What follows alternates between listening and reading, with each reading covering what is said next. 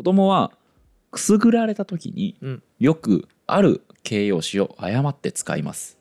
なんていう形容詞をえでもくすぐったいじゃない？くすぐられた時出てきそうなのは。でうん。もあんまりあれだよね。ああ分かったよ。はい。答え当てちゃっていいですか？どうぞ。あれでしょ？こそばいでしょ。それだったら合ってません？あれ？こそばゆいが正しいところをこそばいって言うのかなこそばいっていうところもあると思うよあ方言かこれ。多分。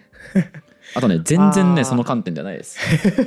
恥ずかしい。当てちゃっていいっすか？とか今あの僕の心がこそばい状態です。うまいこと言わんでいいのよずっと。正解ははい。恥ずかしい。えー、くすぐったいのに？え？なんで？え？今日はそんな話をしていきます。かかいい今回ははい。子供の言語習得どんだけあんだよ、本当だね。お前はと。シリーズ通算11回目ぐらいじゃないですか。ええ加減にせえよと。うん。言わんばかりの瞳でね、はい。今見てもいただいてますが、はい。あの今回は形容詞編うん。でございます。はい。形容詞って何ですか？美しいとかですよね。うんうん。そうですね。まあで形容どうしたかもまあまとめて入れちゃっていいかなと思うんですが、じゃあ堀本さん、はい。形容詞ってもうちょっと抽象化するとね、うん。まあ、先ほどは美しいとかっていうふうに例示していただきましたけど、どういう性質がありますか？形容詞って。物の様子とかはい。を言うためにうん。使う言葉じゃないですか。はい。あいいですね。そういうことですね、あのなので物の性質とか状態などを指す言葉だと思うんですけど、これまたね習得が難しいよねうんうん。まあ動詞より難しそう下手すると。ああそうですね。ただね手がかりがありまして結構えっ、と多分早めに習得すると思われる形容詞があります。それがはいはい、はい感情を表す形容詞ですね。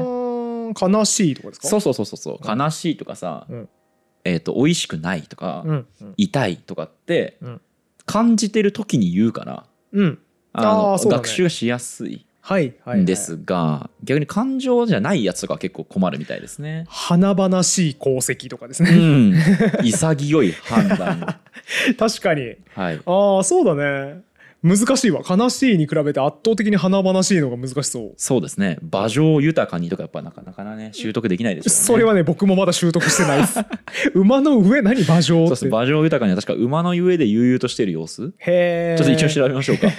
なんか殿様とかが馬の上に乗って凛々しくしている様とかを馬上豊かとかっていう風に言うみたいですね。狭い言葉。狭い言葉だね。そうですね。ちょっとだからこの辺りは子供だと結構習得が難しいかも。しれないあです、ね。の大人も誰も習得してないよ馬上豊かには。嘘。変わった形容詞ランキング第1位じゃなかったでしたっけ？馬上豊かには知らないの。よ聞いたこともないの。よちょっとね形容詞の習得の難しさに関しては、はい。壁3つもうまた出た。というね懐かしいあのフはい。ォーマットでどんだけ習得が難しいかうん。っていうことを説明していきたいとはい。思います。一つ目比較の基準が相対的ということですうね。ーん。あー分かったよ。それは分かるよ、はい。何を言いたいか。はい。えっ、と高いって言った時にうん背が高いっていう場合もあればうん。富士山が高いっていう場合もあって、うん。めちゃめちゃその桁全然違うやんけ、うん。みたいなことですね。もうドンピシャです、うん。台本に書いたことそのままだと言っていいでしょう。ごめん先取りしちゃって。いえいえ全然。そうしかもねその堀本さんよりも僕の方が背が高いうん。とかっていう時とさっきおっしゃった富士山うん。が高いもそうですけど飛行機が飛んでてね高いとかっていう時はうん。地上と接してないわけですよね。そうだね。でこれ英語は区別しますよね。通るとハイでああそうかそうか。区別しますから英語は分けるんですけど日本語は地上に接してるかどうかはあんまり関係がなかったりだとかあとそれから3歳の頃「ケン君背高いね」うんって言われるのと5歳の時に言われるのって母集団が変わるんですよ。ほうほうクラスでケン君あはーそうだね。3歳の時に背が高いってうん言ってもだんだんみんな背伸びたのにケン君伸びなければうんうん5歳の時に高いって言われないわけですよね。そうだね。これつまり参照元が変わってるわけですよ。うわー確かにそうだ。だ極論あれですよね。3歳の時から1 4 0ンチあったとしたら、はい。めちゃめちゃそいつ背高いけど、はい。でも1 4 0ンチのまま止まってるとしたら、はい。後にあいつ背低いなってなるわけでそうですね。同じ身長なのになぜっていうことになるわけでそうですね。同じ身長なのにになぜっていうことになるわけだよね。そうです。これだからどうすんのよ説明を。はあ。お父さん高いってどういう意味？いやねこう身長とかね。うんうん。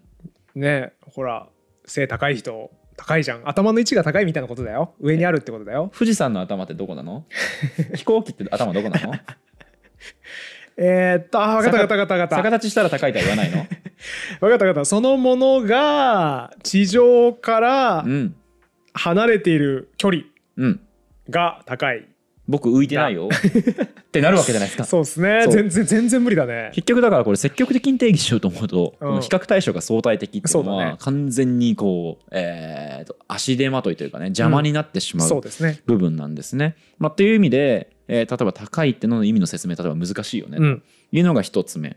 でもう一個がくっつく名詞によって変化するっていうのが壁にとして僕が想定しているものでして高いの反対は低い。はいそうですよね。でもねこんな事例がありますね。ばあちゃんは血圧高いの。ママは血圧安いんだよ。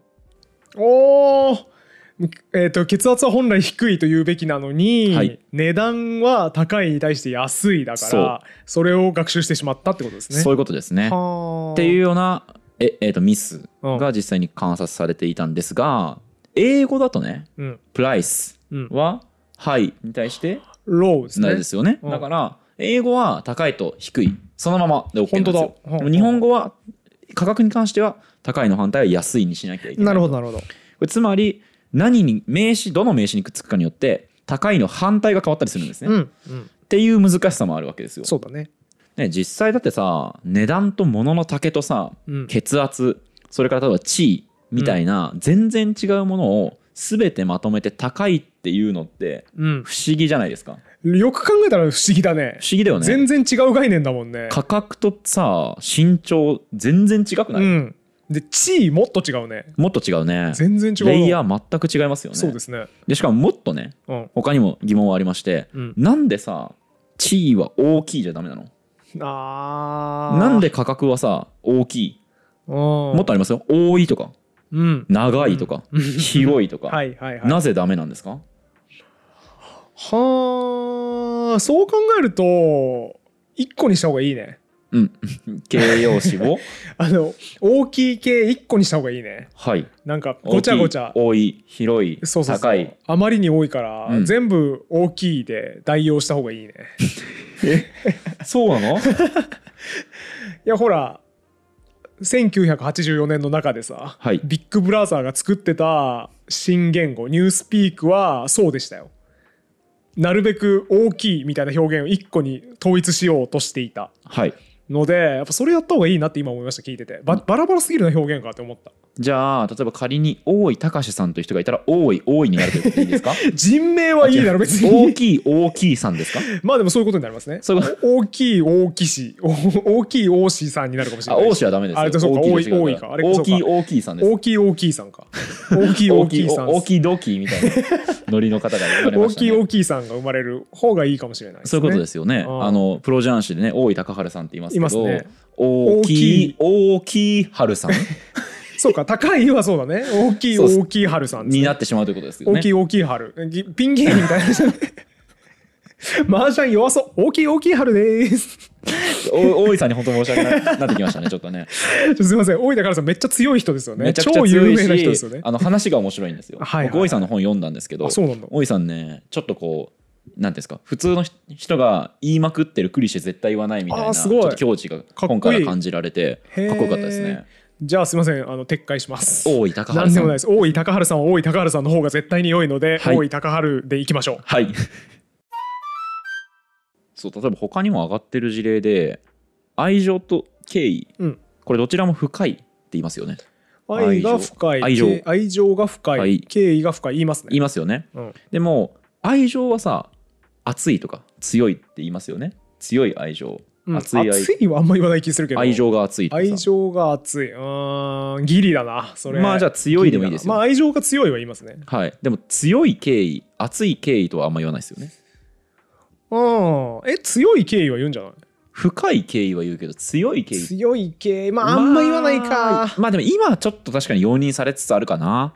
強いええっと強い敬意、うん。まあ言うか。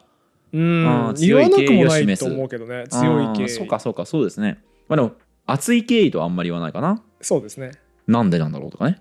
はあ。つまりこれは愛情と敬意で対象が取れてない。そうですね。だから A ってまあちょっという名詞にも、僕が崩壊させちゃったけど今の話。まあまあまあまあでも僕もちょっと確かに 強い敬意とは言うかもしれないなと思ったので、うん。うんあの愛情と敬意どちらも深い。つまうんり A と B どちらも深いは使うんだけれども A にだけ認められるうん。熱いとかがあるんだけど B は熱いは言わないなみたいな、うんうんうん。だからこれ結局対応関係が綺麗にピシャッといってないわけですよね。ね。名詞によって本当に相性がバラバラ。うん。ら全部の名詞に相性のいい形容詞です。あ君とは合いませんっていうのがあるわけで、そうですね。これはね学習する上では大変ですし確かに。多分外国語の外国語母語で日本語学習者さんとかは苦労されるだろうなと思いますね。福田先生の回でもありましたよね。ストロングコーヒーっていう言い方があるから、はいはい。日本語でも強いコーヒーってあれ言えちゃうのかなって一瞬ちょっと考えちゃうみたいなうん。話がありましたよね、うんうん、僕もね似た事例で、えーっと留学一時行ってたんですよ。本当なんちゃって留学なんで、まあはいはい。聞いていただいてる方は分かると思うんですけど僕英語ゴミみたいな発音しかできないんですけど、うんまあ、その留学行ってた時に作文書けって言われて。はい。でその作文でなんか今日の出来事みたいなのを書くわけですよ。うん。であのまあロンドンにいたんですけど、うん。まあ飯ねうん。食うわけですよ。そのなんかイギリスらしい飯を。はいはい。まああんまそのねイギリスってそんなにご飯が美味しくないことで有名なんですけど、まあ、うん。フィッシュチップスとか食うはうまいわけですよ。そうですね。でそこでそのねめとても美味しかったですとうん。書きたい。うん。なんて書きますか？えーっとデリシャスうん。とってもと言いたければ。あvery delicious って言う？言わないか？えー。言わないんですよ。言わなそうだね。な、うん。今なんでだろう？なんか言わなそうだなって思ったけど。ちなみに何て言えばいいと思いますか？まあ very good じゃなくて delicious 使いたいとしたらとっても美味しいって何て言えばいいか知ってます？わかんないっす。そう。俺もねうん。知らなかったのよ。うん大学受験で英語やったのに、うん。とっても美味しいが書けなくてびっくりしたのよ。確かにそれめっちゃ基本語彙な感じするね。そう、うん。だしまあ先生もなんで very がダメなのかっていうのを理屈で説明してくれなかったんでいまだになんでなんだろうと思うんですけど、うん。えー、ととても美味しいと言いたければ absolutely delicious っていうんですね。 absolutely を使うと。絶対的にみたいなですよね。はい。はあそうなんですよ。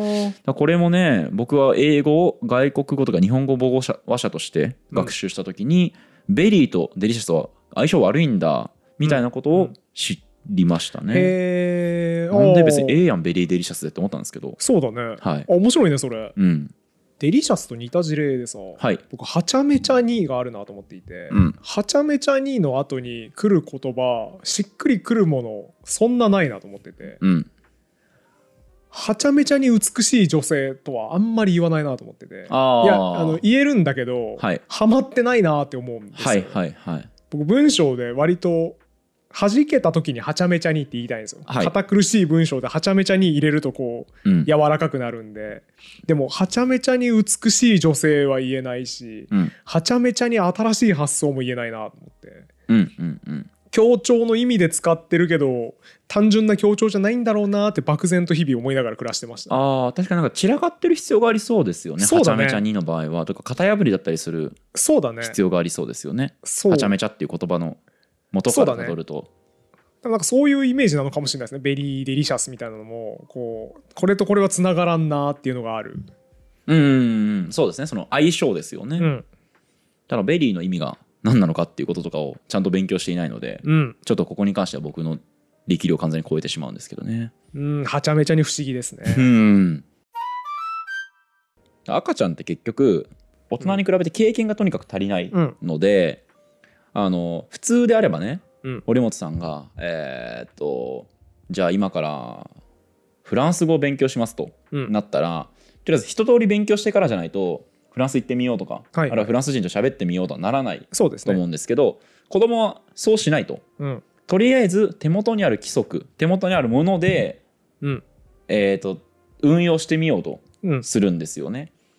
こう面白い事例がありまして赤ちゃん色をこう頭の中に色の地図を作るのが大変だっていうはい、はい。話がありましてこれまあアメリカの研究なんですけど色を知らない2歳児にレッドとグリーンとイエローっていう3つの色を教えましたと。うん、でその後にいろいろな赤いものを見せて何色？と聞くと。うん。でこれをもうグリーンもイエローもできるようになるまでうん。続けます、はいはい。えー例えば今このオーディオミキサーのねこのつまみ、うん。これ赤い赤い。つまみがあるんですけど、多分これを見せて何色って聞いて、うん。堀本さんが、まあ、あるいは2歳児がレッドとはい。答えるっていうのが正確にできるようになるまでうん。教えますと。何回も繰り返す。はい。これ何回ぐらい試行を繰り返せば習得すると思いますか？えごめん条件忘れちゃった。レッドとグリーンとイエローイエローの3色ですね。お3色を教える。はい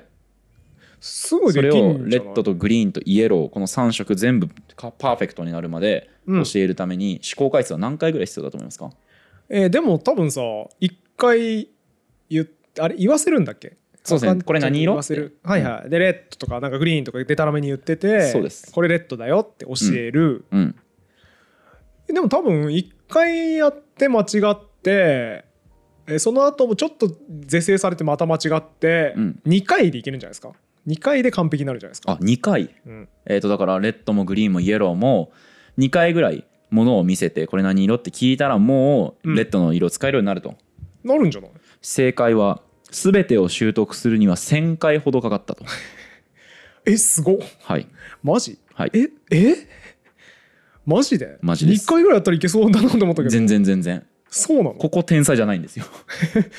今までさ我々の予想をはるか上回ってきてたけど、はい。ここすごい下回ったね。そうなんですよ。そうなんだ。でしかもこれね面白いのが色の名前を数個教えると新しい色の名前はすぐ覚えられるようになるんですけど、うん。色の地図がない。つまりレッドもブルーもグあリーンも知らない子からするとこの特徴がねはい。このはい。赤色っていうこのビビッドなこれがレッドを指してるんだってこととかを理解しづらい。っうん。ていうのもあって、まあ、このすごく苦労すると。なるほど。例えばその青はどれって鉛筆色鉛筆をずらーっと並べて、はいはい。青はどれって聞いた時に青の鉛筆と緑の鉛筆を持ってっちゃうみたいなこともありえる。わけですよよね。うんうん。青ってブルーを教えた時にね。概念として習得してないから。そうです色の地図を頭に持ってないわけですので、うんうん。そういう体系ができてないわけなので。はあえだからさイメージとしてはさはい。い色色という概念もあんまり理解してない。っそういうことですね。ていうことだよね。はい、色っていう概念も理解してない子に教えるのに1000回ぐらいかかる。はあまあそうか。そうか。それこの間の話ともしかしたら似てるかもしれないですね。あのなんかなんだっけ形バイアスみたいなことで、はいはい。色の話してないだろみたいなうん。やつあったよね。なんだっけ？えっと種類の話なんかネケって言って渡されたら、はい。それは動物の種類を表してるのであって、はいはいはい。色の話とかしてないよねっていう話。ガバガイ問題ではなくてですか？えっ、と、バイアスでなかったっけ、ネケのやつは、えっ、と、あれですよね。事物全体性バイアス？それだか。事物全体性バイアスはいみたいなことから考えると確かに色を教えられても、うん。色のことだなっていう発想にならないのか？そうそうそう。はだからね、面白いのは、えっと、群青色うん渡すと、さっきの話に戻るけど、手持ちの規則で何とかしようとするんですね。うんだから群青色見せられると、大きい青とか言っちゃうんですって。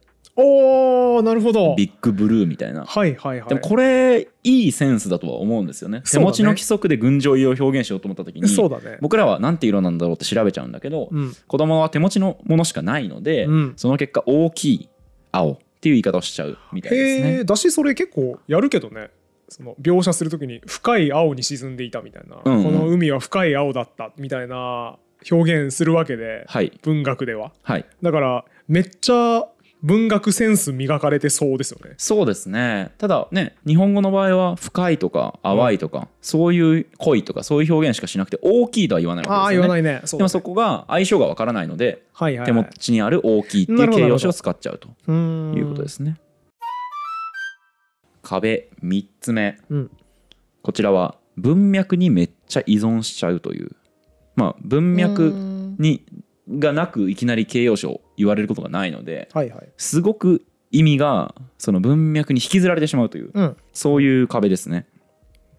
でここに出てくるのが恥ずかしいをうん。面白いとか笑っちゃうっていう、えーり風に理解する子供の事例がたくさんあるっていう話。つまり冒頭の話にくすぐられた時に恥ずかしい恥ずかしいってうん。子供が言う現象。うん。これどういうことかっていうとですね恥ずかしいという言葉と初めて出会う時ってうん。子供はあの笑われちゃうよ恥ずかしいよって言ってたしなめられると。はいはいはいはなので恥ずかしいってのは笑うべき状況っていうるほど。意味だと推測する。なんかわかんないけどだから子供がめちゃめちゃ非常識なことしてる。ななんかズボン下ろしちゃうとかさ。ズボン下ろしたうんりしてる時に「おいおい恥ずかしいぞ」って言うんで、ああ笑われる状態なんだって思ってしまうってことそうですね。そう面白いとかね。例えばそういう意味だと理解することがあると。でその結果こちょこちょとか言ってくすぐられると恥ずかしい恥ずかしいって子供が言っちゃうみたいなんですね。あ面白いエラーですねそれ、うん、他にもこんな事例がありますね。はいはい。自転車に乗るから、えー靴に履き替えていけばと6歳の子に言ったら、うん。ややこしいんだよ。うん。って返されると。あーでも面倒くさいと間違えてるそういうことです。そういうことですありそうな話だ。なるほど。文句を言うときにめんどくさいやっちゃなややこしいやっちゃなと言われるので、うん。ややこしいイコール面倒くさいっていうふうに理解したんだろうと。まあ、これ子供はねやっぱ辞書引くわけではないので、うん。やっぱその使われた場の経験で意味を推測していくしかないんですよね。そうですね。だから、まあ、こうやってやってるうちに大人からね例えば間違ってるよそれとかうん。言われたりしてだんだん正しい意味を覚えていくと。なるほどなるほど。だから逆に言うと指摘もされずかつたまたま意味の、えー使い方が間違ってない文脈的に意味が間違ってない覚え方をしたものって指摘されないと全く気づかないまま、そうだね。あこの単語こういう意味だったんだってなることあるんですよ。ありますね。僕実際これ実例ありまして、はいはい。僕列伝の意味間違えてたんですよ。おーへえなんとかなん何？英雄列伝みたいな時の列伝ってことですそう。よねあの僕だからまあ例で言うなら堀本さんの評伝みたいなの書きたいと思ってうん「すごすぎ堀本県列伝」うん。みたいなこうタイトルをねはいはい。考えて、まあ、持っていったんですね。うん。でそしたそしたらその「お前これ列伝じゃなくない?」って言われて。うん。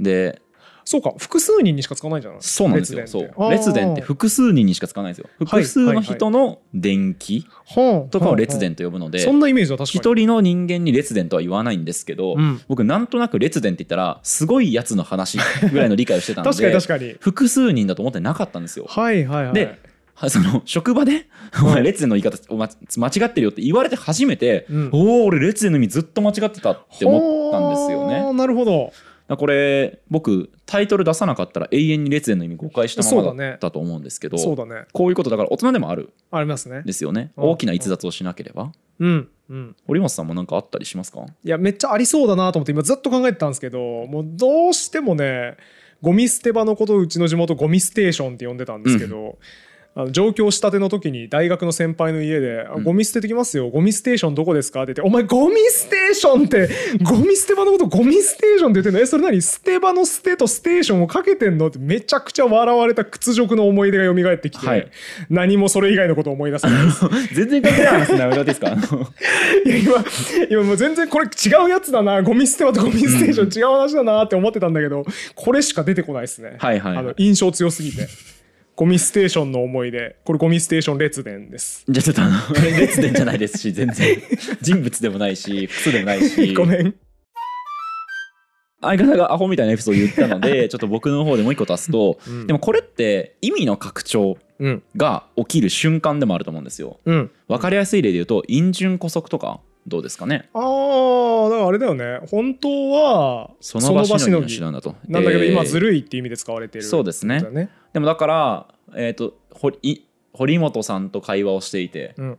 まあ、実際にはちょっとあの受け取ってはないんですが、うん。堀本さんにじゃあ僕が毎回この来てうん。喋ってってやって、ギャラを受け取ってるとします。うん。でその時に堀本さん今回のギャラあのくださいって言ったら、うんまあまあちょっとあのとりあえず一回収録してからやろうよとか言って言って、でこうなーなーに流されてはいはい。で堀本さんに「いやちょっと本当にあのそろそろください」みたいなこと言った時に「うん。あやべえちょっとお金下ろすの忘れてたわ、うん。またちょっと払うから大丈夫大丈夫」みたいなごまかし続けるやつね。そうですねその陰順古則だねとかって、はいはいはい。使ってたら誰かが聞いた時にああなんか卑怯って意味っぽいなと、うん。本当はその場しのぎって意味なんだけどなんか卑怯って意味っぽいな俺もじゃあ使ってみるかって言って文脈から意味を推測した結果、うん。本来の意味ではない使い方で使い続けすぎて今古則とか陰順古則、まあうんうんうん。古則か古則は卑怯だっていう意味になりつつあると思うんですね。そうですね。これだから、まあ、その赤ちゃんがややこしいとか恥ずかしいっていう言葉を意味誤解するのと、うん。実は構造的に近いんじゃないかなとは思いますね。